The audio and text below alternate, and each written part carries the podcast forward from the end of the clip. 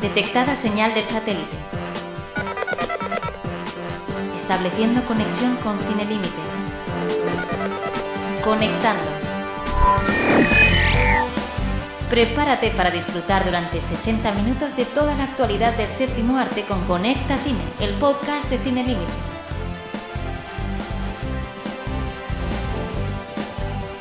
Bienvenidos a Conecta Cine. En este nuevo programa pues os vamos a traer como siempre toda la actualidad y los estrenos del mundo del cine. Bienvenida María. Hola Ángel. Bueno, esta semana tenemos dos estrenos con títulos largos. Hoy es la semana de los títulos largos, apenas caben en el cartel. Sí. El primero de ellos es Los hombres que miraban fijamente a las cabras. Que De así por George el Clooney y título, Ewan McGregor. Sí, sí, pues llama la atención, que luego ya diremos de qué va y toda la que tiene miga esta película. Y después tenemos pues el final de la saga Millennium con la reina en el palacio de las corrientes de aire. El desenlace de la saga de, de, bueno, de su famoso escritor, que es Larson, ¿verdad? Stieg Larsson. Bienvenido de nuevo nuestro tertuliano especialista, Juanvi. ¿Qué tal? Hoy con muchas ganas de empezar porque tenemos un debate calentito. Si alguna vez os habéis preguntado vuestra gran película basada en cómic, videojuego o, o lo que queráis, O, o incluso en una novela.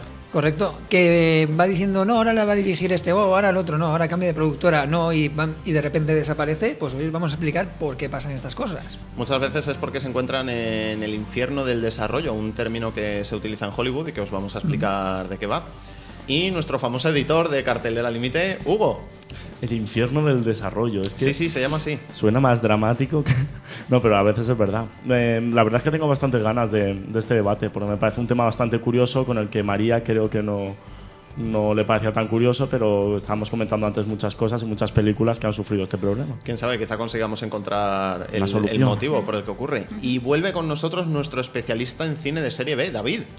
Hola, ¿qué tal a todos? Pues muy contento de, de estar con vosotros otra vez y ciertamente inquieto porque me gustaría que alguien me explicara de qué va esta película de título eminentemente caprino. No, no. Pues aunque es una comedia, Sí. es una película con un, Sí, con sí. un argumento bastante curioso, ahora lo comentaremos. Eso me han comentado y la verdad es que tengo muchas ganas de que me lo aclaréis, así que, bueno, esperemos sí, que podéis cosa. hacerme felices. Juanmi, no, ¿viste? Bueno, vimos Daybreakers Por supuesto. este fin de semana. ¿Qué Sí, te pues, pareció? eh, tal y como dije ya la semana pasada, es una gran película de temática vampírica. Han sabido plasmar muy bien lo que es cómo sería la sociedad actual si en vez de humanos fueran vampiros, con toda su decadencia y demás bromas generales. Mm, la gente se ha quedado un poquito decepcionada porque le gustaría más los toques de ciencia ficción. Yo entre ellos. Exacto, comentar cómo convierten los vampiros a los humanos en bricks de zumo y, y demás. Que es más serie B que otra cosa. O sea, más Sí, acción, no, serie B, Exacto, tiros, la- gore... La película tira de pasada, muy de pasada, de cómo consiguen los vampiros eso y todo el rollo, y solo en 10 años. Y, eh, ¿qué y quieras de hecho no se llega a mencionar muy claramente cuál fue el origen. No, no te lo dejan claro. Estupendo. Eso me Y bueno, como detalles curiosos, pues nada, decir que, que, bueno, los vampiros cuando mueren pues sufren un trastorno bastante visual que podréis ver en la película. Mm. Unos títulos de crédito al inicio bastante curiosos, muy integrados con el escenario a la vez que la película, pues entre carteles y portadas de periódico más o menos te va explicando cómo empezó todo. Aunque, Correcto, aunque atención, hay que estar muy atentos porque Sí. no tendréis subtítulos. Sí, un toquecito a la distribuidora porque básicamente, hay, como bien has dicho tú de oh, es que tal, hay un cartel al principio que eh, conmemora el décimo aniversario de el- la mordedura de murciélago que lo inició todo, pero si no lo ves, si no lo lees en inglés, no te enteras de que está ahí. Es Así como que, aquello del día también aparece de el la año. marmota, ¿no? El día del murciélago. Básicamente. También aparece el año en el que, en el que sale la película, hay que fijarse Exacto. ¿En bien. qué año se supone que es la película? En el año. 2017 era? no, están en el 2016 y el brote vampírico ocurrió En 2008. 2008, finales 2009. no, 2008-2009. Nos hemos empezado a transformar en Y no hay vampiros. coches ¿no? voladores.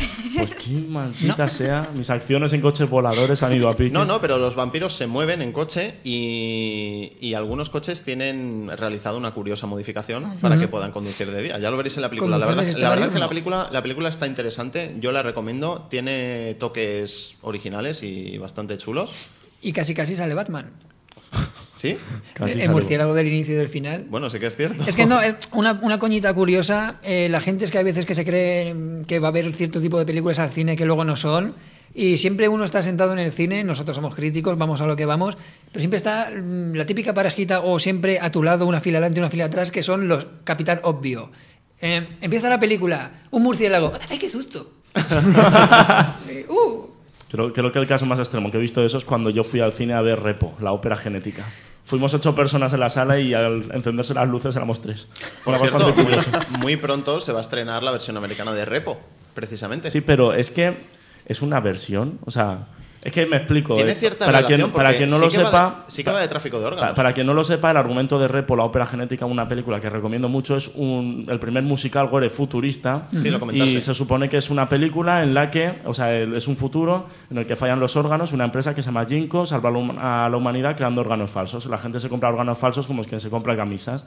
¿Qué pasa? Que te tienes que hipotecar técnicamente, ¿vale? Para conseguir esos órganos. Todo el mundo puede acceder, pero digamos que tiene una deuda de por vida. Ajá. Si no la pagas, llega, eh, llega Repoman, que es el que da nombre a la película, y te saca los órganos y te mata, obviamente. Eso es el argumento del Obviamente. musical. Han hecho una película con eh, Jude Law y Forrest Whitaker, Exacto, que que va ya, de, ya tenéis disponible el tráiler. de además. una empresa que, bueno, eh, lo de la epidemia y todo eso no está, pero es una empresa que fabrica órganos artificiales para que puedas vivir más. Y si no le pagas eh, todo lo que les debes, mandan a Repoman, que esta vez es Jude Law repartiendo tiros, y te quita los órganos. Yo no sé si es una nueva versión, un plagio o... es- Yo después de ver el tráiler un par de veces, yo diría que al menos está inspirada. Sí, ¿no? Pero En ¿tú la crees, original. ¿tú crees que lo pondrán inspirado en el musical Repo? No, no ópera lo creo, no lo creo. Se las querrán dar de que es original, posiblemente. Posiblemente. Bueno, Yo no lo he visto, pero se me antoja muy difícil el conciliar la casquería extrema con el cine musical. Pues mira, te digo, ahí- solo te digo, realmente no, no Tienes hay- que ver Sweeney Todd. No, no, no, no. Sweeney Todd No, sí no, que la he no, visto Es que, es, y, que, eh, es que es mejor. O sea, a ver, a mí me gustó más esta. Ah, Sweeney Todd es Está muy bien, vale, muy pero esta es más serie B, más con toquecillo de humor, aunque realmente yo me esperaba que iba a haber algo de coña, ¿vale? Mm. Y sinceramente es seria de narices la película, el argumento. Pero tiene, por ejemplo, un número que es Repoman sacándole el órgano a uno y va cantando mientras va danzando, con los órganos en la mano. La verdad es que es súper curiosa la película, sinceramente. Yo, te la recomiendo como Estábamos hablando, recuerdo cuando fui a ver Sweeney Todd, había otro capitán obviedades detrás mío, con un montón de colegas también bastante obvios, pero muy, muy obvios. Y recuerdo que se apagaron las luces y 20 minutos después los vi bajar diciendo, jo, tío, yo no he venido a ver una película en la que están todo el rato cantando, y encima en inglés. Y yo, curioso, Mm. te metes en una película musical y te quejas de que están cantando. Bueno, un día, un día tenemos que hacer un gran especial de gente que se mete a ver cosas que no sabe ni qué son. Por ejemplo, las niñas de 15 años que se metían a ver Watchmen y cuando salía el Doctor Manhattan desnudo y con el pene al aire empezaban a gritar ¡Ah, tiene el pene azul! Subo- es verídico, ¿eh? Me subo- fastidiaron toda la película. Subo- Momento avatar. Subo no, no, subo, subo vuestro ejemplo a Bruno, familia de papá, mamá y hijos de 14 años bajando indignados cuando ven un nabo dando vueltas en una pantalla de cine. Que ya comentaste en otro Conecta Cine. Sí, es que es, es digno de comentar varios conectados. Bien, y ahora os vamos a contar todo lo que se cuece entre los telones y las sombras, tanto de Hollywood como de Europa, porque viene nuestra sección de actualidad.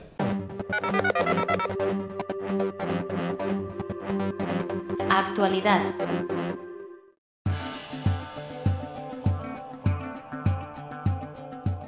Comenzamos con la sección de noticias y lo hacemos con Michael Bay, porque bueno, este director parece que siempre lo tiene fácil para que se hable de él, y es que Transformers 3 ya tiene localización, serán Moscú y Chicago. Transformers 3, cuyo estreno se espera para julio de 2011, ya tiene localizaciones. Michael Bay sigue fiel a su gusto por los rodajes en lugares reales y esta vez la película se desplazará a Chicago y Moscú.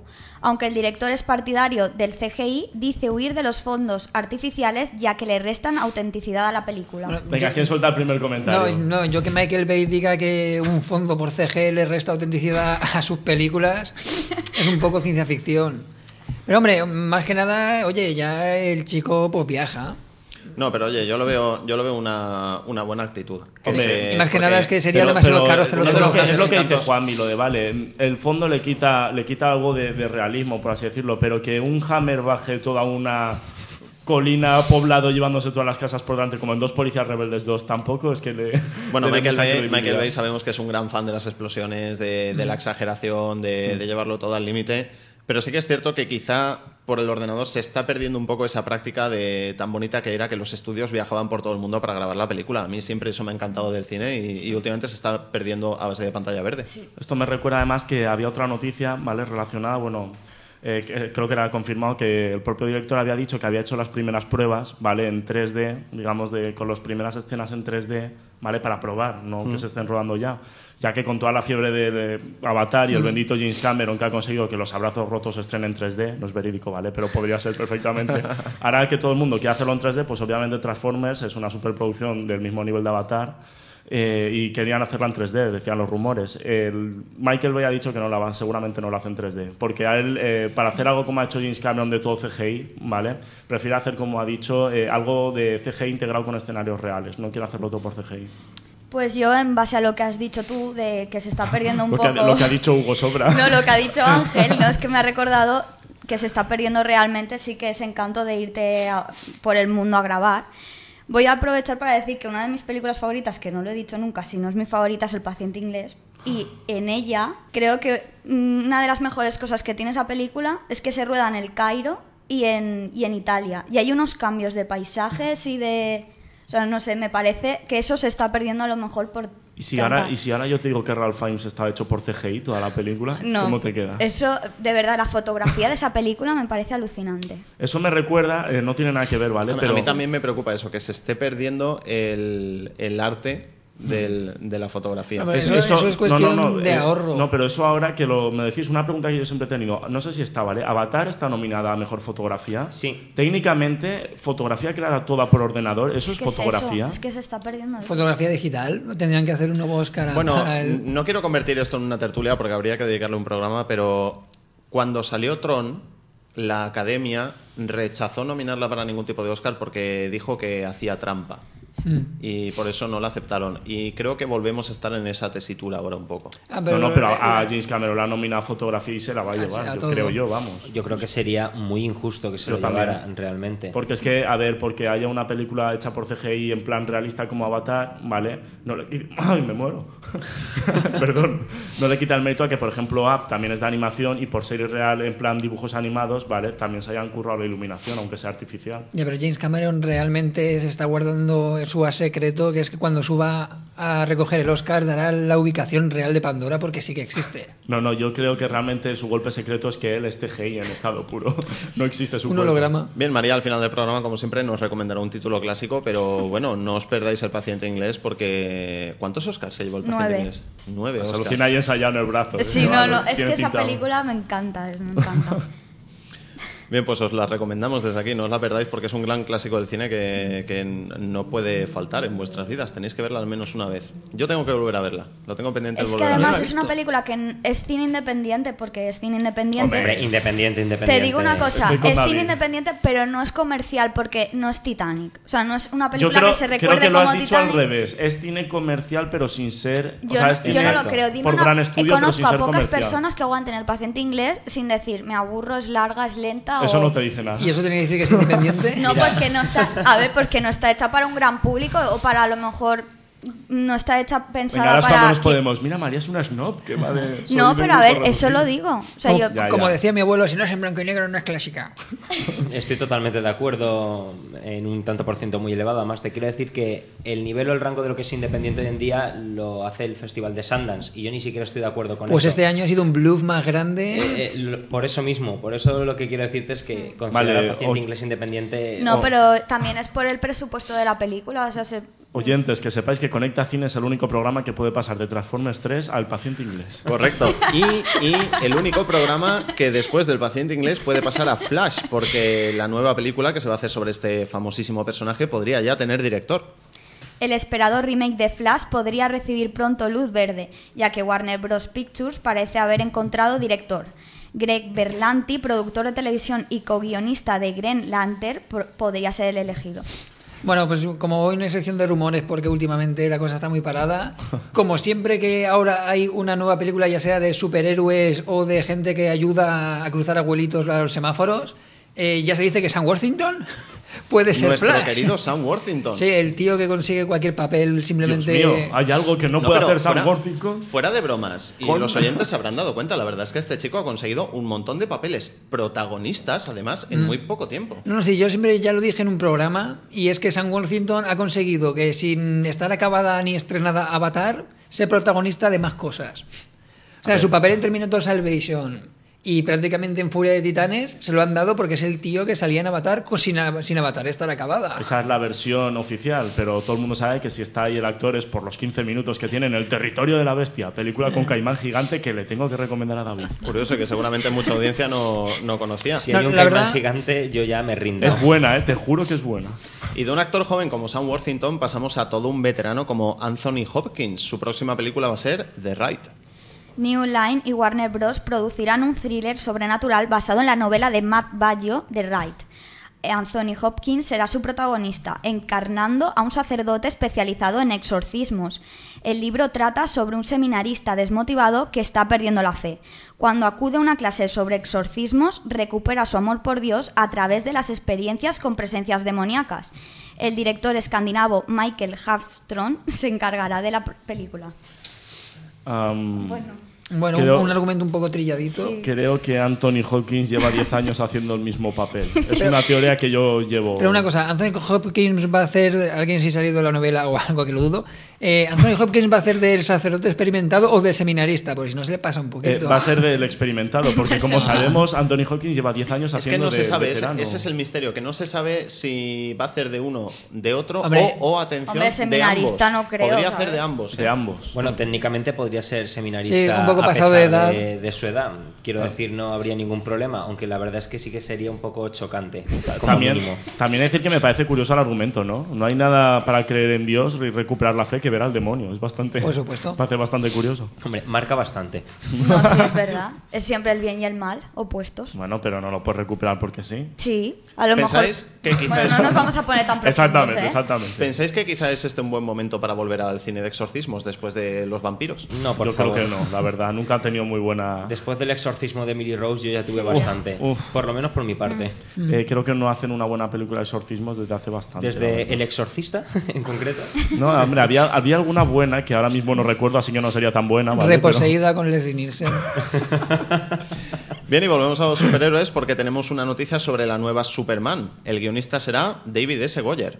La nueva película de Superman ya tiene título y, y guionista. The Man of Steel sustituirá a Superman en el título y el guionista será David S. Goyer. El director además dio algunos detalles sobre la nueva historia, que pretende ser más moderna y creíble en palabras de Goyer. Al parecer, el guion implica a Lex Luthor y Brainiac y no tratará del origen del superhéroe, asumiendo que el público ya lo conoce. Indicó además que instauraría una gran mitología kryptoniana. Bien, pues parece que hemos resuelto esos problemas legales que teníamos con el tema de Krypton. Luego Juanmi nos pondrá al día. Eh, no sé, a mí yo quería resaltar que me parece bastante curioso, además lo- se lo comentaba a Juanmi y él me lo comentaba a mí, es conversaciones mutuas, que eh, el- hace un par de semanas oíamos que Christopher Nolan iba a supervisar el nuevo proyecto de Superman, ahora que David S. Goyer, que es el co-guionista de, Sí, de de las Batman de Batman, es junto con el hermano de Christopher Nolan, y falta que digan que Christian Bale va a hacer de Superman, y creo que ya tenemos como que intentan hacer que Batman sea Superman. No sé, me parece bastante curioso. como- Hombre, Suponiendo que el papel no lo coja Sam Worthington, claro. Básicamente. No porque es australiano, Superman también tiene que ser. Eh, no, yo por la parte que tal, director no hay claro. No va a ser Christopher Nolan, no va a ser. Y Goyer tampoco. Porque después de Blade Trinity no le dejan, no le dejan acercarse detrás No, de no, una es, cámara. es- es muy curioso el caso de este hombre porque como guionista ha hecho buenos guiones. Sí, pero yo sigo diciendo que como guionista, mejor como co-guionista. Porque los dos guiones buenos que ha tenido, que son las dos Batman, el hermano de Christopher Nolan y Christopher Nolan, Hombre, Blade 1 y Blade 2 están bastante bien. sí, también. Tampoco es que tengan un guion de Oscar. Pero, sí, pero siempre, siempre ha tenido alguien, tiene, siempre Goyer siempre ha tenido una sombra más grande detrás de él. Bueno, recordemos que Goyer es el especialista en hacer cine de superhéroes, pero que Mm. cuando se pone a dirigir, eh, no sabemos por qué, con películas como La Semilla del Mal o. Sí, o falla un poquito. Mm. Sí, falla bastante, incluyendo que se ha cargado la saga Blade. No te lo voy a perdonar, pero bueno. Bueno, pues eso, eh, también ni Brian Singer ni Brandon Ruth van a volver a repetir, no se les quiere ni con cola, no se sabe absolutamente nada de quién va a ser Superman. Y nada, y Christopher Nolan sí que va a estar enrolado, pero digamos como a la distancia. Es el mentor, padrino de... Si se os va mucho las manos, ya me pondré yo, pero no. A ti no te gustó Superman, ¿verdad, David? No me gustó absolutamente nada. A mí no me gustó Superman Returns. A mí, yo, nada, escuchadme, nada, me la habéis nada. pintado todos tan mal que el otro día por fin la conseguí ver. La verdad es que la vi un poco pasando porque iba Prefiero un poco- Superman 4 antes que ¿Qué Superman dices? Returns. Eso son palabras mayores. Que porque Yo prefiero gustó. el Padrino 3 antes que Superman. Es mejor Superman, ¿no? No, pero mm, de verdad, además, yo las vi la, la misma semana porque no las vi en el cine, las vi en DVD y dije, vale, fin de semana de superhéroes. Entonces, nada, me puse primero El Caballero Oscuro, que no lo había visto tampoco en el cine, y luego me puse Superman. Entonces, claro, quizás eso contribuyó un poco a mi decepción. Contribuyó bastante, te lo digo Contribuyó ya. bastante. Dime que remataste con Spider-Man 3. Ese, Y es, de- ese- ese es un chiste un poco cruel. Espérate, espérate. Que- un no, iba a rematarlo con ni de resaca Indiana Jones 4. Y, y después Max Payne, y ya cierras el círculo. No más Penny creo que rompe la escala de, de todas, la verdad. Bien, y ahora volvemos con el género de animación, porque después de Monstruos contra Alienígenas, DreamWorks ha anunciado ya su próximo título. DreamWorks prepara su próxima incursión en el cine de animación. Se titulará The Croods y estará ambientada en la era prehistórica. El protagonista es el líder de una tribu que verá su estatus amenazado con la llegada de un genio prehistórico que trae avances revolucionarios como el fuego. Dirigida por Chris Sanders, Nicolas Cage y Ryan Reynolds pondrán voz a sus protagonistas. Su estreno se espera para marzo de 2012. Anuncian la película con dos años de antelación, que no es poco, pero a mí el argumento me parece que puede tener bastante miga. Yo eh, hace poco, eh, parece que no tiene relación, pero viendo esto me da mucho que sí. Vi un, como si fuera una especie de artículo que comparan DreamWorks con Pixar, ¿vale? Porque no sé si seguro que mucha gente se habrá dado cuenta. Cuando Pixar sacó Bichos, DreamWorks sacó la de Ants, Hormigas. cuando sacaron la de Buscando a Nemo, eh, los otros sacaron el Espantatiburones. Sí, pero ¿con cuál me enlazarías Monstruos contra Pues- pues mira, no, qué? Porque con no, Wall-E no, pero por ejemplo, cuando sacaron la de Ratatouille, sacaron Ratónpolis, ¿sabes? Es, es muy extraño. Y eh, lo digo porque si la próxima eh, película que hace DreamWorks es esta, había un rumor de que la próxima película de Pixar iba a ir sobre un niño y un dinosaurio, que se ve como los bocetos que hay. Yo te en- puedo decir que eh, la siguiente película oficial que Hombre, había de Pixar es- la han cancelado. Sí, era la de Es- Newt. Sí, exacto. Era la de la salamandra que es la última de las últimas de su especie y tienen un rito de cómo aparearse, pero justo el, la pobre salamandra Sa- es salía- un baile. ¿Salía un niño cavernícola? No. Pero aquí es un baile, es un baile que la salamandra sabe reproducir perfectamente hasta el último movimiento del baile que se le pierde. Me está recordando muchísimo a Happy Feet, eso que estás diciendo. ¿La habéis visto? Happy Feet. No, no, La de es- la- La del pingüino. Es que es totalmente calcada. O- Happy la Feet trata de- básicamente de un pingüino bailongo y el pingüino en cuestión es una especie de John Travolta del Polo Norte debido a que en su especie todos los pingüinos para poder aparearse tienen que encontrar su propia canción y cantar como los angelitos. Este pobre hombre tiene una voz absolutamente horrible, entonces se dedica a darlo todo por el baile. Con lo cual, en cuanto me lo has dicho, mm, vamos, me he quedado helado realmente. Mm, Además, Sí esa, que pe- conexiones extrañas, sí. esa, esa película siempre la recordaré como la, la del hombre que pudo hacer pingüinos bailar y a la vez también hacía como Mad Max se cargaba a gente. Era Por cierto, hablando, curioso. hablando de DreamWorks y de monstruos contra alienígenas, queridos oyentes, si alguno de vosotros no la ha visto todavía, no os la podéis perder. Yo no la vi en el cine, la vi hace muy poquitos días en DVD. Y el personaje del presidente es algo que tiene que pasar por vuestras vidas, tenéis que verlo. Yo pocas veces en mi vida me he reído tanto con un personaje. es como Bill Clinton. Hombre, pues he hecho un aire. María sí que la vio, monstruos contra alienígenas. Sí. Yo también. No, hombre, a mí me divirtió mucho esa película. Pero hombre. porque la viste en 3D. Sí, La gente, posiblemente. que, la gente que la vimos en 2D no nos gustó mucho. No, a mí me encantó, ¿eh? y en DVD, lógicamente, pues Pues la he tú y visto yo no 2D. coincidimos mucho, por eso no voy a ver Daybreakers. Bien, y hasta aquí la actualidad. Y antes de continuar, recordaros el mail del programa: conectacine.cinelimite.com. Si tenéis alguna duda sobre las noticias o incluso habéis descubierto algún rumor por internet y nos lo queréis mandar, no dudéis en escribirnos un email al programa. Conecta Cine. Un momento, Doc. ¿De qué estás hablando? ¿Qué nos ocurre en el futuro? ¿Nos volvemos gilipollas o algo parecido? Oh, no, no, no, Marty, tú y Jennifer os lleváis bien, son vuestros hijos. Tenéis algo que hacer con vuestros hijos. Esa frase mítica de Regreso al futuro que a ti tanto te gusta, Juanmi. Por supuesto, siempre he dicho yo que ha sido la mejor forma de cerrar una película de la historia del cine, porque además Regreso al futuro no iba a ser trilogía. Ah, ¿no? No, Ah, ¿no? Iba, a ser, iba a ser Regreso al futuro y ya está. Lo que pasa que les pareció, les gustó la idea de dejar a los protagonistas perdidos en el tiempo como forma épica y a los tres meses tenían tantas cartas que no podían entrar en la oficina y dijeron, venga, va, vamos a hacer dos más. Ya se planteó la 2 y la 3 como una junta y la partieron, fue la primera, chicos, Matrix no lo hizo. Eh, y muchas veces mm, los propios directores lo han admitido de, jo, machos, que si supiéramos que había más no hubiéramos puesto a la chica en el coche al final de la película. por, eso, por eso las primeras de cambio la dejan tirada en un callejón, porque es que no sabían qué hacer con ella. ¿Cuál fue la mejor de Regreso al Futuro para ti, David?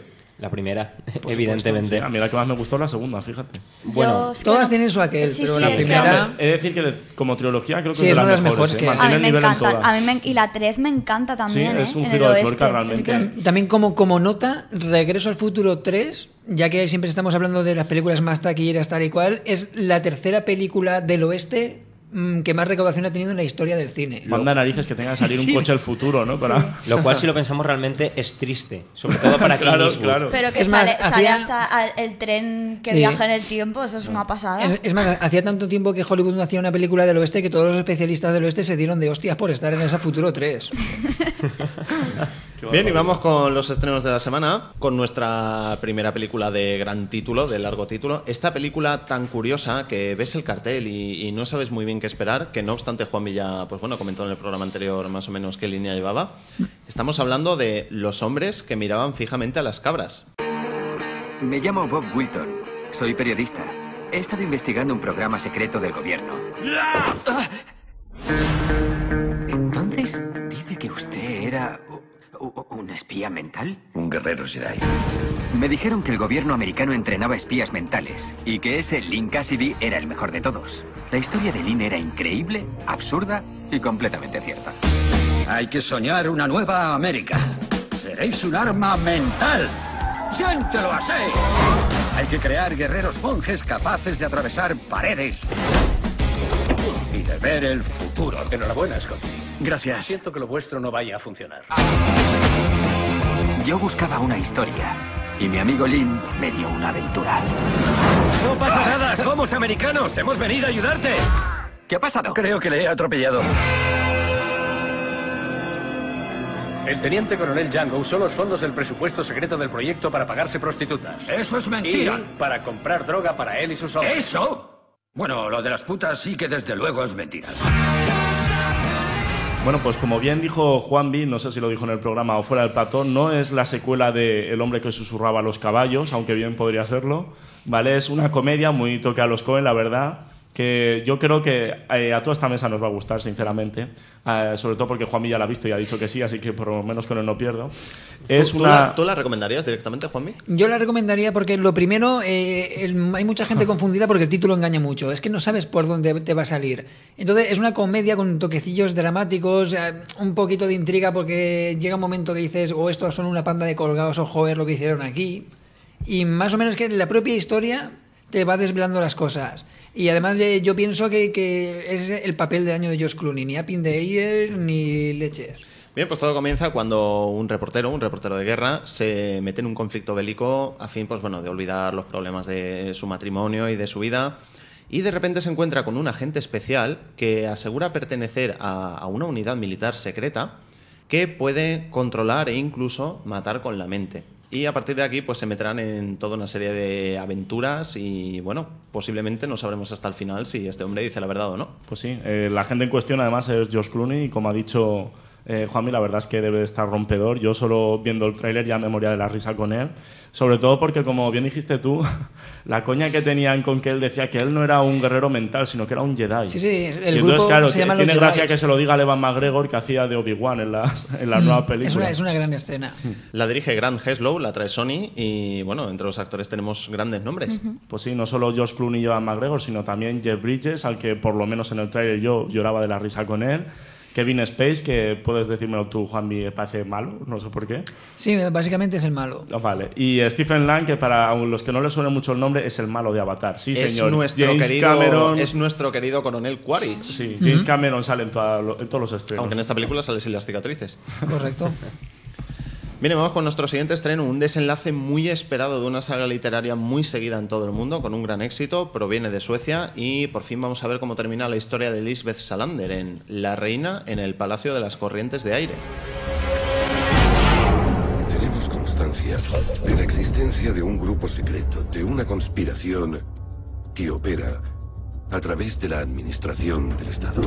¿Podemos descartar que el gobierno estuviera al corriente? Pero si no se ha sabido nada de sus actividades en 30 años, ¿por dónde empezamos a buscar? Puede contar lo que sabe o esconderse tras su inmunidad. A eso yo lo llamo chantaje. Llámelo como quiera. Estoy muy cabreado con el Estado, el gobierno y la SAPO. Y con los hijos de puta que encerraron a una niña de 12 años sin ningún motivo en un psiquiátrico. Y que luego le arrebataron sus derechos. Echamos atrás, Mike. No vale la pena morir. Por ningún trabajo. Lisbeth Salander tiene una concepción totalmente distorsionada del mundo. Para quien no eh, esté muy al corriente de las otras dos entregas, lo cual sería absurdo, dado que si vas a ver la tercera entrega tendrías que ver las dos primeras, la verdad. Eh, Por eliminación. A Lisbeth Salander nos, las han- nos la han dejado un poquito en apuros, acusada de triple asesinato y con varias conspiraciones que la quieren muerta. El periodista de la primera entrega también aparecía en la segunda, es el coprotagonista de la película Le intenta ayudar. Está interpretado por Mike. venga, Michael ¿Quién me Nyqvist. ayuda? ¿Quién me ayuda? Michael Nyqvist. Vale, me- es, eh, de- deduzco que es. Eh, ¿Qué nacionalidad? Sí, es eh? sueco, es sueco. vale, Sí, igual que la película protagonista. sueca, realmente. No tenía pinta de Bueno. ser de Burgos, la verdad. A, a Lisbeth Salander, que la interpreta la, la ya conocida después de la trilogía Numi Rapaz, Ujú. que yo tengo ganas de ver qué hace esta actriz después de, después de Millennium. Pues sí, porque desde luego el papel le queda como un guante, la verdad. Y era un papel bastante complicado. Está tremendamente caracterizada en esta tercera parte, la podéis ver en Ujú. el tráiler. Con esa, esa cresta bastante curiosa, la verdad. Y bueno, si alguien pues se quiere enganchar a la trilogía a estas alturas para poder ver su desenlace, pues bueno, la puede ver en DVD, porque tanto la primera como la segunda parte están en DVD y señalar que bueno, que es una es un, es una película policíaca por encima de por encima incluso de una película de misterio. Así que los que gusten del género, aunque esta película se sale un poco de lo normal, la disfrutarán. Y bien, nos dirige esta parte, nos dirige el desenlace Daniel Alfredson, que es el mismo director de la segunda parte, Y pero si no de la primera. Exactamente. Y además, como curiosidad, si no me equivoco, es el hermano del director de Déjame entrar, la otra película sueca que arrasó hace un año. Auténtico peliculón que no me cansaré de Gracias, recomendar gracias. desde aquí. Ma- María, María está negando con la cabeza, pero nominada, a los, yo- nominada a los Goya, injustamente no los ganó. Y lo que fue todavía más perverso y más horrible es que se lo dieron a Slandon Millionary. que recordemos ganó el Oscar del año pasado, lo cual sigue pareciéndome algo raro. Un pero fuerte bueno. abucheo para el señor Alex de Iglesia, por favor. Uh. Muchas gracias por el apoyo. Bueno, de todas formas, no le vamos a echar flores al hermano por déjame entrar, sino a Daniel. Joder, perdón. Yo es Perdón que, yo es que no he visto el Déjame nombre. entrar. Pues- no he visto Déjame entrar, entonces... Pues Yo- mira, es un mira, yo te peliculón, digo que el sinceramente. cine se quedó vacío. Sí, em, eh, digamos, eh, la chica que O sea que dice- si lo sabes es que tú te ¿Tanto, quedaste. ¿Tanto miedo pasaron? No, No, hombre, es que porque ella yo- dice yo que es nunca me aburrida. dejo una película a mitad. Ella dice que es Yo aburrida, nunca. pero te lo está hablando una persona que dice que el paciente inglés es súper entretenida. lo cual es bastante curioso, la El, verdad. pa- el paciente inglés, a Es ver, larga, no, no vamos a larga. volver sobre lo que hayamos dicho al principio del programa, ¿no? Pero el paciente inglés es emocionante en, en cierto sentido. Eh, Dura de Hombre, ver. Es un- Yo- tiene un desarrollo. Es tan poética. Yo solo te digo Tiene un que. desarrollo calmado, pero es emocionante. Yo solo te digo que para poesía, la de Déjame entrar, Exacto. que el director, yo eh, sinceramente no he podido ver la segunda de Millennium. No sé cómo lo hará eh, Daniel Hepson, pero el- como se diga, os- si os habéis dado cuenta, me como consonantes adrede para que no se note. No sé cómo lo hará él, pero la verdad es que el Es hermano. Daniel, Daniel Alfredson, Bueno, que, Alfredson. que con este nombre realmente parece americano. ¿Cómo se que sueco. llama el mayordomo de Batman? Ah, no te lo voy a decir. bueno, sinceramente, no sé cómo lo hará él porque no he visto la segunda entrega ni la tercera aún no he podido verla, la verdad, pero el hermano, desde luego, lo bordón déjame entrar. Así que esperemos que se haya transmitido en los genes ese don para dirigir también. Y aunque María siga agitando la cabeza después de 10 minutos, es una buena película, déjame entrar y os la recomendamos. Sí. Bien, y vamos con el resto de la cartelera de la semana porque tenemos un título para los más peques y otro para los no tan peques. Y comenzamos con esta película franco-alemana de animación que es Cazadores de Dragones. Pues sí, eh, una película que recuerda bastante a un- una película que dentro de poquito vendrá a nuestras pantallas que se llama Cómo entrenar a tu dragón de DreamWorks. sí, es Sí, no hay que sí, sí. confundirlas. No hay que Exactamente, confundirlas, más son, que nada son porque dos títulos diferentes. llegará dentro de poco. Esta es una producción europea, la otra es una producción americana. Eh, la película que nos atañe pues nos cuenta la vida de Zoe, que es una niña que cree cuentos de hadas y por eso para ayudar a su tío Lord Arnold, que ¿habéis tiene, que bien tiene un problema bastante importante con nada menos que un dragón. Es- Exactamente, pues eh, decide ayudarle con el, con el dragón y encontrar unos héroes apropiados que ayuden a vencerle. Y concluimos nuestra cartelera con la última interpretación de Eduardo Sbaraglia, El Corredor Nocturno. pues sí, el toque hispano de la semana eh, lo pone esta película, El Corredor Nocturno, como bien has dicho. Es un thriller bastante angustioso, la verdad. Nos cuenta la historia de Eduardo, es un gerente de una multinacional que pues, sale a correr siempre que puede para, combatir, el estrés. Y, eh, Nos es ha, un- nos ha quedado eso en ya, es misterio, que ¿eh? somos, una, somos estupendos, nos conectamos tú y yo, hombre. Bueno, el caso es que un día, mientras sale a correr, conoce a Raimundo Conti, que es un misterioso personaje que, digamos que parece amigo en un principio y además le ofrece la posibilidad de, trabajar de trabajar juntos, pero esconde un secreto bastante oscuro y además, poco a poco, eh, más que amigo, parecerá un intimidador que irá acosando al protagonista. Y Eh, se va a convertir pues, en un auténtico maltrago para él y se va a ver pues, asediado, perseguido y veremos cómo termina. Pues sí, si queréis saberlo y por qué le acosa, pues ah, ir al cine a verlo. Conecta Cine. Hoy en nuestra tertulia vamos a hablar de todos esos títulos que, aunque se anuncian a bombo y platillo, después caen en una espiral de cambio de manos, tanto de directores, guionistas como incluso a veces de productoras, y ven muy tarde la luz si es que consiguen hacerlo alguna vez. Hoy en nuestra tertulia hablaremos de esos proyectos que cambian de manos. La tertulia.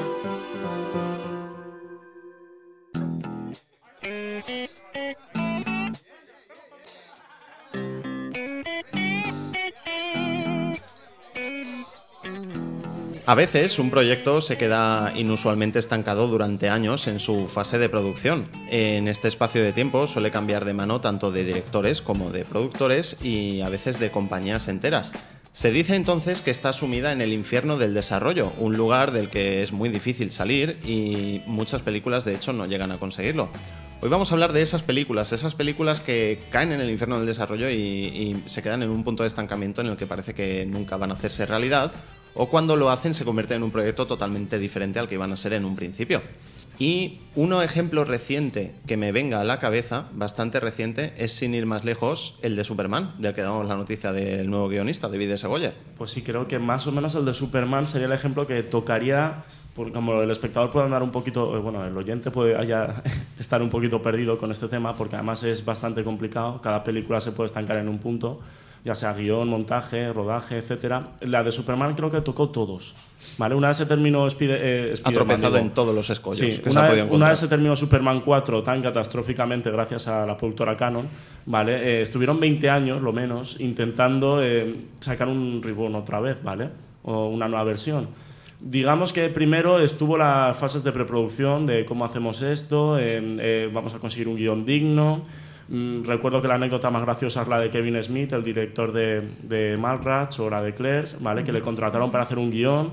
Eh, hay un monólogo suyo prácticamente en YouTube que realmente si lo ves eh, te das cuenta de la cantidad de problemas que puedes encontrarte sobre la escritura del guion. Digamos que tú haces el guion pero los productores pueden cambiar lo que tú quieras. Entonces, como tienes que hacerlo realmente para ellos el guion, eh, puedes no, que los 20 productores que llevan detrás de la película no estén de acuerdo. Y una vez está aprobado el guion, lo pueden mutilar perfectamente, como le pasó a, a este hombre. Escribió el guion de Superman, pero al final, cuando ya está todo hecho, se vino abajo el proyecto, lo tumbaron porque sí. Y, por ejemplo, eh, ¿tú te acuerdas, Juanvi, cuando dijeron que lo iba a hacer después de este proyecto Tim Burton? Cambio de manos y se pasó de Kevin Smith, que lo iba a dirigir, el director desconocido, a Tim Burton. Sí, que- y no me acuerdo si fue con Tim Burton o luego con director indeterminado pero protagonista claro, Nicolas Cage. Sí, sí, Iba quería a hacer... eh, Tim Burton quería hacer un Hay- su Superman con Nicolas Mm, Cage. correcto. Hay, hay una foto que dicen ¿Que, que... es un fake o que es verdad? No se sabe. Es que los fans más fans ya la han dado por buena. Yo es que creo que, que es verdad, pero es del Es propio cutre, Nicolas Cage. Sí, pues puede, puede ser más posible porque recordemos que Nicolas Cage, uno de sus hijos se llama Kal-El. Exactamente. Y el sueño de su vida era ser Superman. Eh, la foto en cuestión es Nicolas Cage vestido Superman, como os haréis una idea, es que no pega. Sí, Es- pero en la saga Superman es que luego también tenemos la curiosidad de que JJ Abrams también se ofreció, se ofreció. Digo, eh, mira, tengo un guion perfecto tal y Warner no le dejó. Y luego entre trifulcas judiciales y demás hemos llegado ahora con la de Man of Steel. Exactamente. Este, estos temas son delicadillos porque son grandes franquicias que eh, por mm, malos derechos o malas elecciones al final se quedan en nada mm, como la película de Halo. Exactamente. Eh, que si la iba a dirigir Spielberg. Luego pasó ya el proyecto a manos de Peter Jackson, que la iba a dirigir Nate Blomkamp. Eh, se llegaron a el director hacer... De, el director de, de District Distrito 9. Se- de hecho, se decía que iba a ser la siguiente película después de Sí. District 9. Se llegaron, se llegaron a hacer cortos. Nick Blomkamp hizo cortos de Halo. Con- Que, por cierto, recomiendo porque son, Son realmente brutales, son espectaculares, brutales. la verdad. Así que son cosas que no se entienden. Hmm. Eh, es que digamos que aparte del guion también pueden haber miles de problemas, como lo que ha dicho Juanmi. Eh, por ejemplo, El Hobbit, que es otro ejemplo reciente, es una película que está estancada por los derechos que estuvo, primero por los derechos que tuvo Mm. con los eh, descendientes de la familia Tolkien, que decían que eh, después de la trilogía famosa del Señor Sí, de los había que renegociar. Exactamente, había que renegociar y todo eso, pero son proyectos que si consigues que te aprueben el guion eh, y no choques con los, digamos, con... eh, con los alguien que tenga los derechos Sí, porque luego tenemos, luego tenemos también problemas de películas que están rodadas enteras Claro, y que, que- o por malas elecciones quedan en el ostracismo, como por ejemplo Shaolin Soccer de Stephen Chow, Exacto. que el que sea que tenga los derechos en Europa, lo, eh, ahora mismo no me acuerdo qué productora era o quién, pero literalmente dijo, no, no, yo he comprado los derechos para tirarlos en un cajón, cerrarlo con llave y tirarlo al mar para que nunca jamás que- se vea luz. Pero ese, ese es otro. Yo creo que ese Y es será otro verdad. debate Y es Sí, verdad, sí, es sí, verdad. que deberíamos recuperar para futuros programas, porque yo, como buen fanático de las películas que pasan directamente al mercado del Mm. DVD, hay películas que son muy maltratadas por las productoras, que Sí. han sido estrenadas con relativo éxito en Estados Unidos, incluso en otros países de Europa, y Mm. nunca llegan aquí a España. Correcto, porque películas que se estrenan en su país de origen y que jamás vuelven a salir, es que hay a patadas y son películas que son incomprensibles. Sí, Eh, es que claro, son dos variantes de, Mm. de cómo concluye el infierno del desarrollo para algunas películas. Claro, con, es que- con un final con un final desastroso que, que es que sí que salen adelante pero lo hacen directamente al mercado del DVD o se quedan atrapadas en su país por decirlo así. Correcto. Después de mm, 200 Equilibrium de problemas que- exactamente, 200 problemas pueden atravesar la producción y cuando terminas la película y lo consigues hacer puede pasar pues como ha dicho Mm. Juan Miel, la de Equilibrium es de los ejemplos más claros. Hugo, ¿sabrías, ¿sabrías explicarle a la audiencia, porque me parece algo interesante, más o menos qué proceso lleva una película desde que es concebida hasta que llega a las salas? Sí. Para, para hacernos una idea de la cantidad de problemas que puede tener por el camino. Más cuenta, menos- cuenta cómo te han cerrado con la puerta de las narices a tus guiones. Más o menos voy a coger como ejemplo, por ejemplo, El Hombre Lobo, la película que hemos tenido hace poco, porque más o menos eh, es como la de Superman, eh, cumple todos los requisitos. Eh, primero, en un despacho de Hollywood, a alguien se le ocurre la brillante idea de hacer una película. En este caso fue, oye, ¿por qué no hacemos un remake del Hombre Lobo? Vale, estupendo, vamos a empezar a mover hilos. De normal suele ser alguien en un despacho, no... Es raro encontrar a alguien como, por ejemplo, James Cameron, que con una idea propia él se ha movido por despachos para mover adelante su proyecto, ¿vale? Eh, últimamente, por desgracia, es eso. En despachos, los eh, ejecutivos, los productores dicen, vale, vamos, tenemos una Suel- idea. suelen hacer en el mismo seno de la compañía. Sí, en el propio seno dice, vale, tenemos esta idea. O alguien le dice, bueno, tenemos esta idea. Vale. O sea, una vez, o lo elige el productor Sí, eh, o lo elige primero, el, digamos, guionista lo ofrece. primero, digamos, está la idea, que puede ser o de una persona como fue el caso de James Cameron, que buscó su financiación, o de los propios ejecutivos que han dicho, oye, vamos a hacer esto para... La mayoría de los casos, obviamente, es ganar dinero, no vamos a ser tampoco muy materialistas, pero es verdad. Y una vez que se tiene la idea, ¿vale? Aprobada, entonces empiezas a mover los... los, los, lío- eh, los Joder, los, Los líos, hilos. iba a decir, los hilos, ¿sabes? Los líos vienen después. Obviamente, uno de los primeros factores es el guion, que es de lo más importante, ¿vale? Pero incluso antes de tener el guion, y además lo estamos viendo en miles de películas, Transformers, aunque tampoco haga ganado un guion muy extenso, ¿vale? Pues Los es- dos folios que hacen de guion y a una sola Exactamente, cara. ¿vale? A la vez que se van buscando guionistas para que escriban la historia, se van buscando los personajes. Los, bueno, los personajes no, los actores que hagan de los personajes, porque digamos que es el Entonces, principal como- reclamo. Primer escollo que detectamos. Primer escollo que detectamos es el guion. Eh, sí. Segundo escollo, los, propios intérpretes. Sí, porque digamos que el principal escollo que tiene un, proye- eh, un proyecto, ¿vale? Es el presupuesto, ¿vale? Tú el presupuesto, eh, el guion puede ser muy bueno, pero si no tienes un presupuesto decente para llevarlo a cabo, te vas a... Da igual que hagas el mejor guion de la historia si no lo puedes llevar a cabo, porque no tienes financiación suficiente. ¿Sabes? Que es como ha pasado, por ejemplo, en- bueno, luego diré un ejemplo que me viene a la cabeza y que no es del todo, pero es parecido. ¿Vale? Digamos que si tienes el presupuesto adecuado, pues puedes llevar a la idea, ¿vale? Una vez tengas el guion hecho, ¿vale? Tienes el presupuesto adecuado, lo puedes llevar eh, adelante, estupendo. Pero para conseguir un presupuesto tienes que hacer un producto que se pueda vender muy bien al público. Y entonces digamos que uno de los principales factores es los actores. Los actores, directores, gente implicada, ¿vale? Si no tienes una persona, pues cojo otra vez a James Cameron, porque paso de poner más ejemplos, que es el mismo el que crea su idea y dice yo dirijo mi idea y yo escribo mi idea, ¿vale? Vale, tú tienes una idea, pero necesitas un director de renombre, no solo actores, que la lleven a cabo. Y una vez tienes actores, directores, etcétera, un equipo, digamos, técnico bastante conocido que pueda llevar a cabo esa idea con un guion, eh, digamos que ya lógico, con un presupuesto aprobado, etcétera, pues viene el rodaje. El rodaje ya es un caos, sobre todo en Hollywood se lleva mejor, ¿vale? Pero claro, tienes que compaginar a un montón de equipo técnico, sobre todo en películas como Superman y en películas como Claro, un, Transformers. un detalle. eh, los oyentes de Conectacine habrán visto que muchas veces seleccionamos noticias para, para la sección de actualidad. En la que decimos que X película ha comenzado su rodaje. Hmm. Esto puede parecer algo banal, pero es que ya es todo un éxito que una película comience su Porque- rodaje, porque como habéis escuchado que ha explicado muy bien Hugo, hay un millón de cosas que resolver Además, antes. todo esto es, digamos, la fase de preproducción, lo que hemos dicho antes. Entonces, Mm. cuando ya llega el rodaje, digamos que es que el proyecto medianamente va a buen puerto. Se empieza el rodaje, eh, ya ahí es algo más complicado, aunque bueno, es algo más problemas de logística, eh, compaginar todo el equipo técnico, los actores que coincidan con agendas, además si son actores Diferencias conocidos. creativas. Diferencias creativas que ahora hablaremos de ello porque es un gran escollo últimamente. ¿Vale? Digamos que el rodaje es más por problemas de logística, a no ser que tengas, como dice Juanvi, problemas de diferencias creativas que últimamente abundan eh, mucho. Eh, recuerdo uno de los casos más así, digamos eran más rumores, pero nunca se han podido confirmar, era el de Lobezno, Mm. ¿vale? Donde digamos que son proyectos donde los productores meten más mano que el propio director o guionista. Es Llámese decir, la los Fox. que exactamente, la Fox es por desgracia últimamente la Fox siempre ha tenido esa mala fama últimamente Sí, de, como- de que los productores han metido. Comentar una pequeña anécdota, el director de Lobezno de cuyo nombre ya me he olvidado. Em, Eh, pues dejaron preparados unos escenarios para rodar una escena, escenarios oscuros, tipo cuevas y bien que daba mal rollo y demás. Se fueron de vacaciones y cuando volvieron se lo habían cambiado, digamos, por una guardería. Sí, El digamos. tío, vieron, el tío vio el escenario muy luminoso, muy normalito, muy tal, y dijo, ¿esto qué es? No, es que Claro, vino- entonces bajaron los productores y dijeron, Claro. no, es que, es que cre- creemos que la película es demasiado oscura y queremos rebajarla. Exactamente. Entonces, un muchas veces en el rodaje, a no ser que tengas mucho renombre y mucho control sobre el proyecto, es que pasa esto. ¿eh? Los correcto. productores, como es suyo el proyecto, met- meten mucha mano. Uno de los casos que más gracia me hacen, y además a David le van a gustar, es Max Payne. Max Payne era una película para 18 años de un videojuego donde el 95% del juego matabas gente. En Max Payne te tiras 40 minutos hasta que dispara a alguien, porque lo único que dispara es a una puerta. Oye, que no- La droga, la droga que es tan importante en la trama, aquí ni siquiera se inyecta, porque era moralmente incorrecto que se inyectaran, eh, Mm. se clavasen agujas, así que se la beben como si fuera colonia. Vale, sí, bebo colonia, si alguien se lo está preguntando. No, Ha sido- que ha sido un ha sido un símil mal porque os explico. A ver, se, lo beben, no, es que la, eh, digamos que en el juego es, es droga. Es una aguja con un líquido verde que es droga, ¿vale? Aquí es un botecito azul luminoso de colonia, por eso me ha venido la gracia, Mm. que se lo beben, ¿vale? Y tampoco ¿Nadie hay escenas líquido? de sexo, sí. De todas Vale. maneras, no estamos aquí para juzgarte. Puedes hacer en tu vida privada lo que quieras. Vale, lo de la colonia. Exacto. Lo de la colonia lo haré, tranquilos. Y, Eh, y bueno, digo yo que él también habrá luego problemas de distribución. exactamente, Sí, pero los problemas de distribución ya son los mínimos. Sí, pero es que Bueno, va, muy reñido, ¿vale? Porque, por ejemplo, el- los, eh, dis- Sí, sí, los real- productores... realmente de la distribución ya se empieza a hablar en la propia producción, Sí, antes porque de que se termine la eh, película. aquí es lo que pasó con Max Payne, ¿vale? La película que sé que tanto odia David y yo tanto aborrezco, la verdad, ¿vale?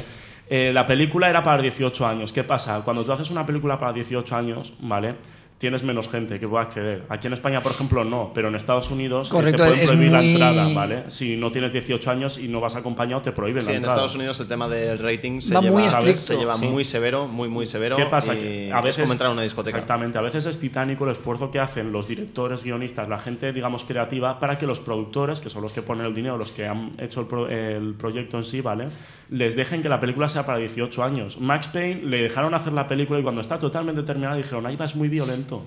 Hmm. Hazla para 13 años. Que tú, claro, te quedas pensando, un policía que va matando gente porque su familia ha muerto por culpa de unos drogadictos, pues eh, no la voy a hacer para 13 años. El mismo sí. caso pasó con la de Babylon AD de Vin Diesel, que el director salió públicamente a decir, miren señores, yo he rodado esto, la compañía ha montado esto, que les den y yo no he, grabado, yo no he rodado esta película. Fue, fue uno de los casos más graciosos porque dijo literalmente que la película era una mierda, Ujú. ¿vale? Pero las palabras textuales porque los productores habían hecho lo que habían querido. ¿Vale? Entonces, cuando se tiene el rodaje y la película terminada aún así, la odisea es complicado, porque si ah, es complicado, el problema de logística y de medios que conlleva un rodaje una película, ¿vale? Luego está que el producto final sea el que tú quieres y no Ujú. te lo modifiquen. Correcto. Ejemplo claro eh, y además muy reciente, El Hombre Lobo. El Hombre Lobo no solo ha cambiado de director, ¿vale? La película de, de Benicio del Toro no solo ha cambiado de director, sino también cambió de montadores. Además cambió un mes antes del estreno. Correcto. Y sinceramente, a, a opinión personal mía, se nota mucho en la película. Que le han metido mano sobre todo en el montaje. Es decir, que cuando tienes la película terminada en el rodaje, aún te la pueden fastidiar Mm. en el montaje. Que es algo realmente bastante, con perdón la expresión, es una putada porque tienes la película hecha ya. ¿Sabes? Yo quería añadir que más de una vez alguna persona me ha comentado que no entiende en qué consiste el Oscar a mejor producción. Mm. Porque mucha gente me ha dicho, un tío que lo único que hace es poner pasta, realmente Sí. no entiendo qué papel Es- artístico pueda tener. Claro, claro. Puede tenerlo muchísimo, Mm. puede decidir poner pasta y punto, pasarse de vez en cuando por el plató, confiar en los guionistas, confiar en los Sí, directores. mano en todo. Exacto, que necesito 50 millones más para que es de acuerdo, los pongo, o Mm. puede decidir cubrir sus ansias y sus frustraciones metiéndose a director desde las sombras y crear monstruos como los que Hugo está nombrando. Con lo que a veces la película es casi una Sí, co-creación pero es que suya. ciertamente la Odisea también es, a tener lo que ha dicho Hugo, es, vale, si la película llega, coges, la creas, la haces, pero luego el que los productores tengan miedo. Exactamente. Eh, os puedo decir, por ejemplo, eh, ya lleva dos años de retraso, pero no aquí en España, además mundial. eh, I Love You, Philip Morris, Exactamente. de Jim Carrey y Juan claro. McGregor, que tienen miedo a estrenarla. Atención, ¿eh? Jim Carrey y Ewan McGregor. Sí, pero a- y- atención y porque es, una, retenida. es una historia de amor homosexual entre los dos. Por eso eh, dicen las malas lenguas que tienen miedo a Que eh, hace poquito a Jim Carrey y Juan McGregor los han nombrado caballeros ahí en, en Inglaterra o les han dado una medalla o algo y se Evan- besaron Evan los ya lo dos. era. Sí, pues entonces es una medalla al mérito o algo porque Jim Carrey no tenía nada de eso. Pues eh, una vez dados los premios, se cogieron los dos, se miraron y se morrearon. Está la foto en internet de ellos dos besándose. Si, Bueno, pero- si pero los oyentes fue- hubieran visto la cara un- de María. esto Le fue como- rompéis un mito a María. Esto Sí. fue como cuando Cameron dijo que era el rey del mundo al ganar el Oscar por. Titanic. Claro. Es, es elevar más el mito de tu propia película. ya. Digamos que es que la sé. verdad es que, A mí me ha es que llamado la no habéis visto la cara de María, es que A mí me ha llamado la atención porque yo como soy defensora de guiones, ante todo porque creo que sin un buen guion no puede haber una buena película. Michael Mm. Bay no opina lo mismo, pero, pero continúa. No, pero que lo veo, la, lo veo la base tampoco. de una película. Me extraña también que, que, como ha comentado Hugo, bueno, me extraña, no sé, me entristece más bien, que se decida el proyecto y luego se busque guionista, porque yo de hecho lo que haría es, mm, mm, me ofrecería a que viniesen guionistas con guiones No, y No, no, sí, vamos a ver. hay- Mucha hay gente también lo ha hay- hecho. Hay, dos formas de hacerlo. La forma más de Hollywood es voy a hacer una película con temática tal y me busco a un guionista que me lo arregle. Y la forma de hacerlo más europea y asiática es surge un guion extraordinario Claro. y lo vamos a convertir en una película. Sí, es que, por claro. eso, por eso hay tantas adaptaciones de novelas europeas. No, es que la además es muy diferente cómo se hace en Europa que cómo se hace en, en Estados Unidos. En Estados Sí. Unidos realmente siempre ha tenido muchísimo más peso el productor que los directores. Pues sí, porque tenemos el caso de JJ Abrams sufriendo de ese para Superman y le que dijeran que no, o el guion que dicen que es uno de los mejores guiones de la historia, que fue el de Frank Darabont para Indiana Jones. que- Exactamente, de que, ese es otro ejemplo. De que George Lucas se lo rechazara, se deprimió tanto que dijo que se retiraba de nada y que ya no iba a hacer nada más nunca. que luego, gracias a Dios, rectificó Sí, con la niebla. hizo La Niebla. Grande de esa película. Pero, por ejemplo, otro, otro caso, para que os deis cuenta de lo retorcido que es este mundillo, el de Robin Hood, la nueva película que va a estrenar Russell Crowe. ¿vale? Ojito, porque este tenían el guion hecho. El principal reclamo de la película, ¿vale? Era el guion, porque el guion era una vuelta de tuerca a la historia de Robin Hood, en el que el sheriff de Nottingham, ¿cómo se dice? Nottingham. Sí, Nottingham. Vale, vale. Era el bueno, era un... eh, No, estaba rodada desde su punto de vista de Claro, claro, era, el era- el bueno y el malo era Robin Hood, que era un Mm. ladrón y entonces iba por él, ¿vale? ¿Qué pasa? Les dio miedo esta versión y una vez ya tenían a la estrella, porque además se suponía que iba a ser Russell Crowe, se sabía sí, que iba a ser eh, Robin El Hood, sheriff. pero se creía que el sheriff iba No, a no, ser... no, no, Russell Crowe iba a ser el sheriff. Iba a ser el sheriff Sí, y sí. Robin Hood creo que iba a ser Christian Bale, ¿vale? O sea, tenían ya nombres de peso. Por un Aquí- momento pensé que ibas a decir Sam Worthington. Habría molado mucho. No, pero el caso es que aquí no se sabe muy bien por qué. Se ve que a los productores se les cruzaron los cables. No, y no, se "Es muy- empezaron, se empezaron cuando una vez dijeron que la película se iba a llamar Nottingham Hmm. y el, El director, protagonista, además- el protagonista iba a ser el comisario. Y el director además está elegido ya, que era Ridley Sí, Scott, que es el exacto. director que al final pues cuando se supo todo esto, pues pasó lo de lo que siempre suele pasar también últimamente, que es eh, los fans dijeron, ¡ah, no puede ser! ahora". Hmm. Ahora, Robin Hood, otra. Bueno, os recuerdo esta película que comentamos en las noticias muy por encima, que era la idea que tenía Tim Burton de volver a hacer la Blanca, Blancanieves, pero desde el punto de vista de la, de la bruja. Pues tranquilos, que seguramente Pues harán la a esta misma película, película. A esta película, desafortunadamente, ha caído en el infierno del desarrollo ¿Ha y está exactamente en el mismo problema que la de Robin Hood. Igual que, que- no, que no se atreven a sacarla O- o adelante con esa perspectiva. Como hace un par de semanas la ¿Pero de por qué? 1997. ¿Por qué no vende? No, es verdad. es- Pero es que no saben si va a vender. en- No sé, yo es que... No, yo Durante- creo, durante yo creo que una- no dudan, yo creo que no dudan tanto del éxito comercial, A ver, que lo tendría, que lo y más viniendo de las manos de Barton. Claro, firmado por Barton, Sino que dudan, sino que dudan de la aceptación Claro. moral de la gente, porque tened en cuenta que en Estados Unidos la historia de Blancanieves está tan asentada como aquí en España el cuento más clásico que os podéis imaginar. Una de esas cuestiones es el Durante una década la película ha estado en el limbo porque la gente odiaba a Bush y los productores tenían miedo de que algo tan representativo como el Capitán América no funcionara fuera de Estados Unidos y se pegara el batacazo. Hombre, y el antiamericanismo. Exactamente, ahora con la era Obama, como decíamos hace poco. Por eso decían de un. Capitán América Exacto. negro. Si no, no es verdad. eh, digamos que ese antiamericanismo Sí. ha desaparecido algo y quieren volver a hacer el Capitán América. Roland Emmerich hizo 2012 por Obama. A mí, un, a mí no me parece mal un Capitán. América negro, ni mucho menos, teniendo en cuenta que la nueva Karate Kid está protagonizada por el hijo de Will Bueno, Smith, pero esa, claro peli- de papá. esa película no existe, Jackie Chan has muerto. Y el maestro, el- para los oyentes que no hayan entendido lo que ha dicho Juanvi, es porque Jackie Chan pues va a ser el, el nuevo El nuevo señor Miyagi. Miyagi. Hombre, es un relevo generacional lógico. Si lo Sí, pero una película que se ha hecho porque el hijo de papá ha querido y papá ha comprado de golpe Bueno, talonario eso- el guion. eso- Todos queremos ser el hijo de. Will Smith. Yo quiero montar en un DeLorean, lo digo desde aquí. A todos nos hubiera encantado hacer esas cosas. Meterme en los Goonies, bueno, no sé. Tal- Harán un remake de los Goonies, no te preocupes. Espero que no lo hagan, por favor. formas, lo, lo que decía. Los Goonies 25 años después. Sam Worthington y ¿quién más? Ahora es el 25 aniversario de los Goonies. Con el Aya- con el Aya Wood, seguramente. Oh, grande, grande. De, to- de todas formas, otro ejemplo que hay, ¿vale? Para que la gente tenga en cuenta. Espera, espera, espera. Conexión. El protagonista de los Goonies es Sam, del Señor de los Anillos. Cierto. ¿Va- Pequeña, va en pe- serio? Sí, Sí, sí, sí. sí. sí. Oh, Dios Totalmente. Se cierra el círculo. Tiene gracia, tiene gracia porque lo que has dicho de esa exclamación de ¿va en serio? Es como si la hubiera oído de, de todos nuestros oyentes al mismo tiempo. No, porque me resulta cuanto menos curioso. De hecho, me ha hecho esta ilusión. Y el niño y el niño chino Data es el de Indiana Jones. Exactamente, que ahora estaba de doble de X-Men. Sí. Bueno, el caso es que, como lo que habíamos dicho, eh, otro caso, digamos, em, para que la gente no se desanime. Hay películas que salen del infierno. De, Sí, sí, del efectivamente. infierno de A ver, el infierno del desarrollo no es un sitio del que no se pueda salir. Pregúntele ¿vale? a Manolete. De hecho, de hecho y es que hay películas que no deberían salir. Exactamente. Comentario Esta- cruel de la jornada. esta es la opinión de María. De todas formas, también no, es, no, es verdad. eh. También es cierto que a veces pues tenemos buenas noticias y sucede justo lo contrario, que películas que estaban en el infierno del desarrollo y que parecía que no iban a salir jamás, salen de repente y muy rápido porque pues bueno, sucede algo que, que- Que nada. Como Watchmen y cosas así. Watchmen 300. Por bueno, ejemplo, The Spirit se podía Watchmen- haber quedado donde estaba. 300 estuvo estancada, pregunta. Oye, a mí me gustó The Spirit. Yo no la he Sí. visto, la Sí, no, verdad. la escena de Samuel L. Jackson derritiendo un gatito es perfecta. Yo sé que a María le gustó The Spirit porque salía Paz Vega, ¿verdad que sí, María? Dos segundos, dos segundos y medio para clavársela al prota e irse.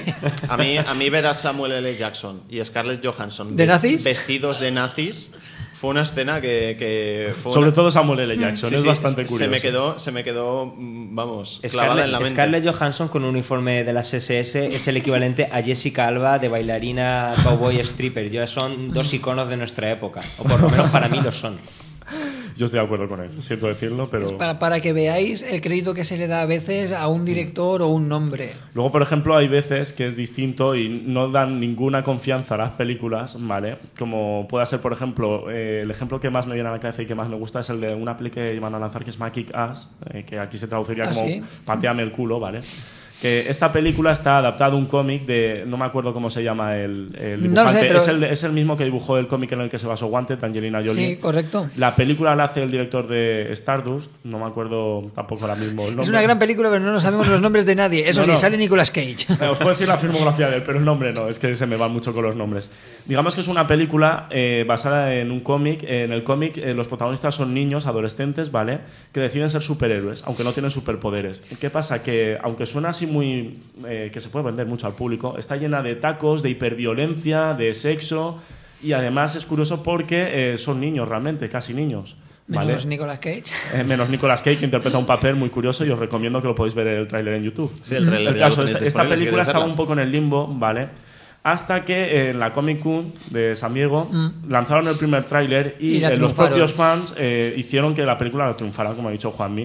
Digamos, de una película que tenía un destino muy negro porque nadie la quería comprar, nadie la quería distribuir, ¿vale? Aunque no está terminada, nadie se arriesgaba, ¿vale? Una película de superhéroes que son chavales pero que dicen tacos, que es violenta, que incluso llega al gore en algunos momentos. Sí, porque Vale, llega, llega buscad, muy al el, gore. buscad el trailer Red Band de la película, el de Hit Girl. Sobre todo el de Hit Girl, que vamos, no tiene ningún desperdicio. Y eh, a raíz de eventos como el Comic Con, han- el Comic Con, perdón, han conseguido, han conseguido salir adelante. Sí, ahora una de las más esperadas del año. Pues sí, además. Es, un verdad. ejemplo de cómo se puede salir pues de repente del infierno del desarrollo, Pues que sí, tampoco porque- es una cosa que, no, que sea imposible. Porque no hemos hablado ya del último y el peor caso, creo yo, que es cuando has conseguido sa- sacar adelante un proyecto, hacerlo tal y como tú quieres, lo tienes perfecto para que lo vea la gente y nadie lo quiere hacer, nadie lo quiere distribuir, como decíamos un poquito con la de Soul Saucer, Mm. o bueno, yo no- obviamente no he conseguido verla porque aquí no, no la han distribuido, la de Fa- Fanboy era, o... Fanboys. Que yo solo vi el tráiler y yo me moría de risa, la verdad, me apetecía mucho verla.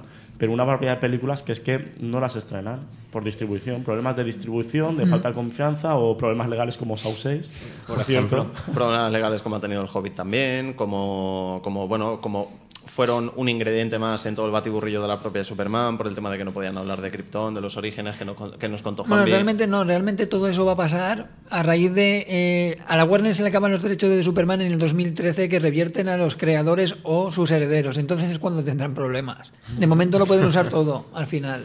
Pues en esta tertulia hemos podido conocer un poco más de cerca el infierno del desarrollo, un término que acuñó Hollywood más o menos hace unos 10 años y pues dónde van a parar todas esas películas que por uno de los muchísimos motivos que hemos conocido a través de Hugo pues no consiguen salir adelante y pues cambian mucho de manos hasta que hasta que lo hacen si es que lo llegan a hacer alguna vez, que algunas se quedan ahí y ya ya no se vuelve a saber nada más de ellas.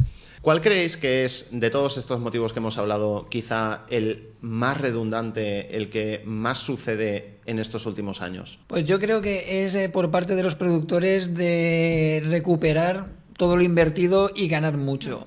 Antes, antes las películas tenían más mano y se dejaba un poco más las grandes producciones como lo que el viento se llevó y demás. ¿Crees que se sacrifican muchas veces buenas películas por el éxito económico, María? Sí, sí, yo estoy totalmente de acuerdo. Además, es que es como la lucha de fuerzas entre el dinero y realmente lo que tiene calidad. Yo creo que los productores, si realmente. es que el problema es ese, que a veces un productor se pone a querer dirigir o a querer saber de cine cuando en realidad lo que tiene es que confiar en la persona a la que le está dejando la pasta, ¿sabes? Porque al fin y al cabo él sabrá lo que es buen Hombre, cine. ta- también es complicado. No, pero es que te lo digo de verdad, a veces ellos siempre, es lo que dice Juanvi, piensan en ganar dinero, Hmm. piensan en que su inversión se vea recompensada. Hugo, ¿crees que, veces- ¿crees que Hollywood debería cambiar un poco su filosofía, como ha dicho María, y parecerse Hombre, más yo- a los europeos hombre, y yo- partir de un buen guion? Yo siempre, yo siempre creo que sí, que el productor no se tendría que meter tanto. También es cierto que con ejemplos como el de eh, Rob Marshall y su, y su Nine, que ha hundido a Miramax eh, realmente, ¿vale? y le dejaron total libertad creativa con 80 millones de presupuesto, pues obviamente algunos tienen miedo, pero realmente hemos visto con películas como Distrito 9, con 300, que películas sin mucho presupuesto en el que les han dejado libertad creativa luego han arrasado, ¿sabes? Así David, que- nuestro especialista en serie B, ¿crees que en lo que fue la época de oro de este tipo de películas no, no existían tantos problemas de este tipo? Creo que realmente en la época de oro de estas películas, cuando no existían efectos especiales carísimos y había maquillaje y ketchup a mansalva, ha sido cuando realmente estamos hablando de los productos que ahora consideramos clásicos. Eh, sin ir más lejos, La Noche de los Muertos Vivientes de George Romero es considerado patrimonio histórico de Estados Unidos.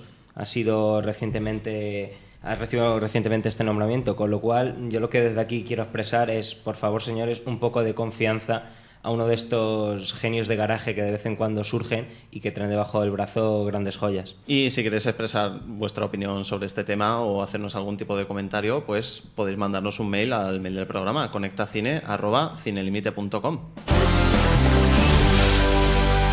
Conecta Cine. Pues hasta aquí el Conecta Cine de esta semana, pero no nos vamos a ir sin, como siempre, recomendaros los títulos que creemos que no debéis dejar pasar y comenzamos, como siempre, con el título clásico de Mano de María. Pues esta semana mm, traigo una película de Billy Wilder también, pero no de sus mm, las más conocidas. Pero es una película que a mí siempre me ha gustado mucho, que es Irma la Dulce. No sé si la habéis visto. Está protagonizada por Jack Lemmon y, Y Shirley. MacLaine, dos años después de que protagonizaran El apartamento. Pero bueno, esta película me parece muy original. Además, me parece muy pícara para la época. ¿De qué año es? Es del 63. Me parece muy con una temática muy original, pícara a la vez, es muy divertida. Y bueno, habla de un policía que, que mm, está derredada por un barrio francés, muy bohemio. Y bueno, pues en una redada se lleva una serie de prostitutas.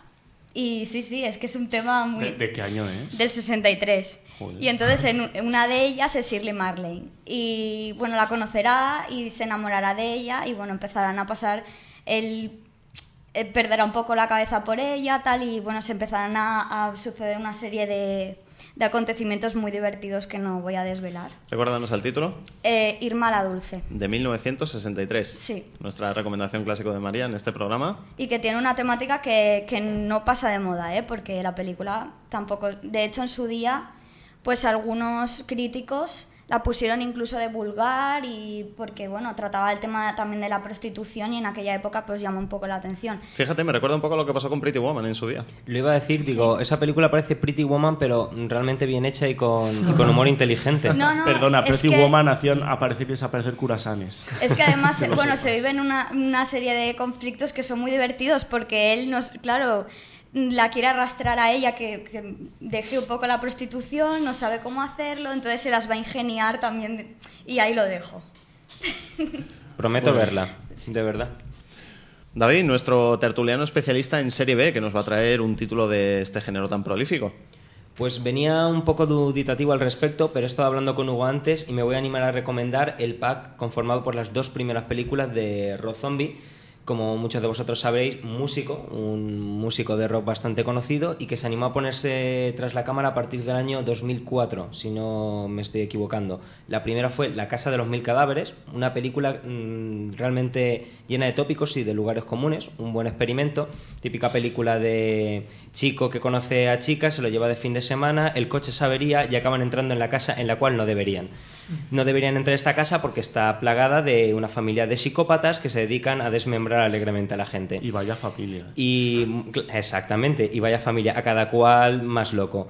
Sin embargo, esta película está muy compensada por su segunda parte, Los Renegados del Diablo, que ya no es un género de terror, sino una auténtica road movie, muy, a- muy del estilo de Sam Peckinpah, realmente impresionante, con una fotografía, no voy a decir maravillosa en una película tan polvorienta y tan sangrienta, pero una película digna de mención realmente y que trata la perspectiva contraria. Ya no se trata de los pobres chavales que se han perdido y acaban en manos de los psicópatas, sino que estos psicópatas son perseguidos por la ley. La película arranca así, desde una orden de comisaría de ahora mismo no recuerdo qué estado de, De los de Estados Texas, Unidos. creo que es. Probablemente es la típica película Es, de, el, es que de el white policía, trash. el policía es el típico texano de... Exactamente, white trash, basura blanca, y entonces la película arranca así, con una orden de búsqueda y captura, y entonces estos antihéroes tienen que huir, y a lo largo de dos horas de metraje, muy bien llevadas por Rob Zombie, acabas identificándote con ellos, y no son más que una panda de asesinos. Realmente una película muy recomendable, y pese a que por presupuesto no se puede encuadrar en serie B,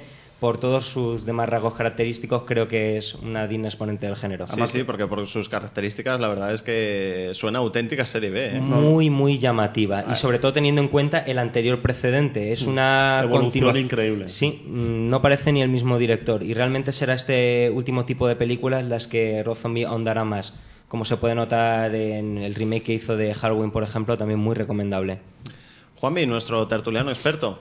Pues yo voy a recomendar, como siempre, un toquecito de actualidad para mover a la gente a los cines. Y voy a recomendar tanto Daybreakers como Los hombres que miraban fijamente las cabras, que es una película que si no vas a verla, aparte que jamás sabrás de qué va, por el título te puedes guiar te arrepentirás. Hugo, nuestro tertuliano que, bueno, gracias a él hemos conocido los entresijos de cómo se prepara una película hasta que ve la luz y los múltiples problemas que se puede encontrar y nos vas a recomendar un título que, con el que se puede ver un poco este mecanismo.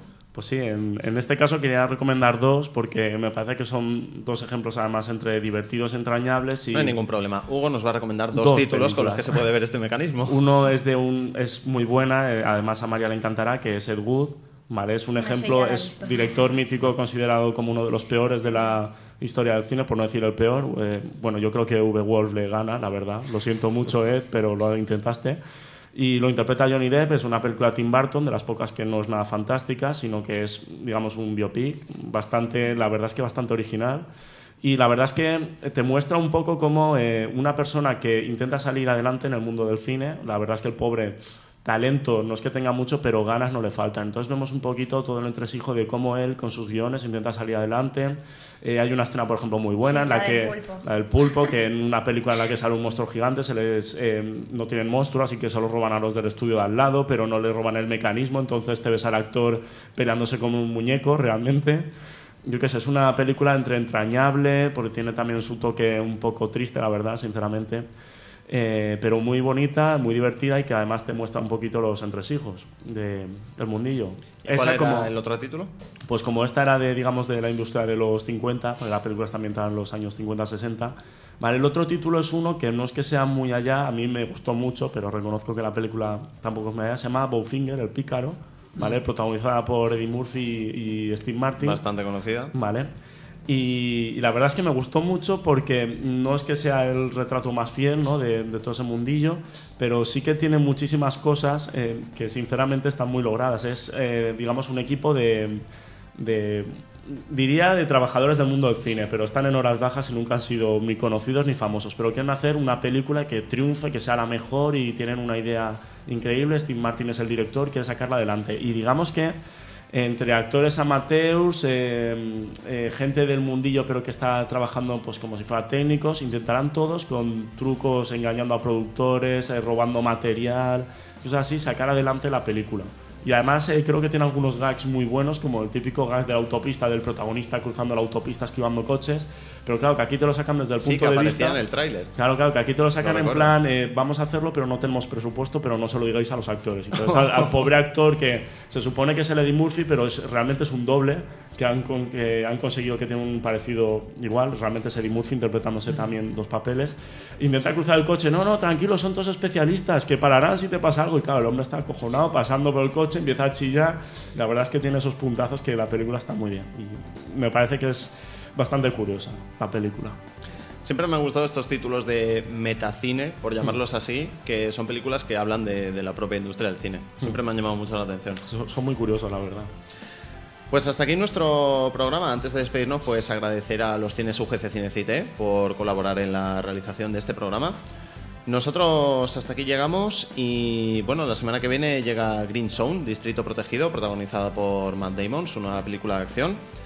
La semana que viene os hablaremos de ella y hasta entonces disfrutad mucho en los cines. Un saludo.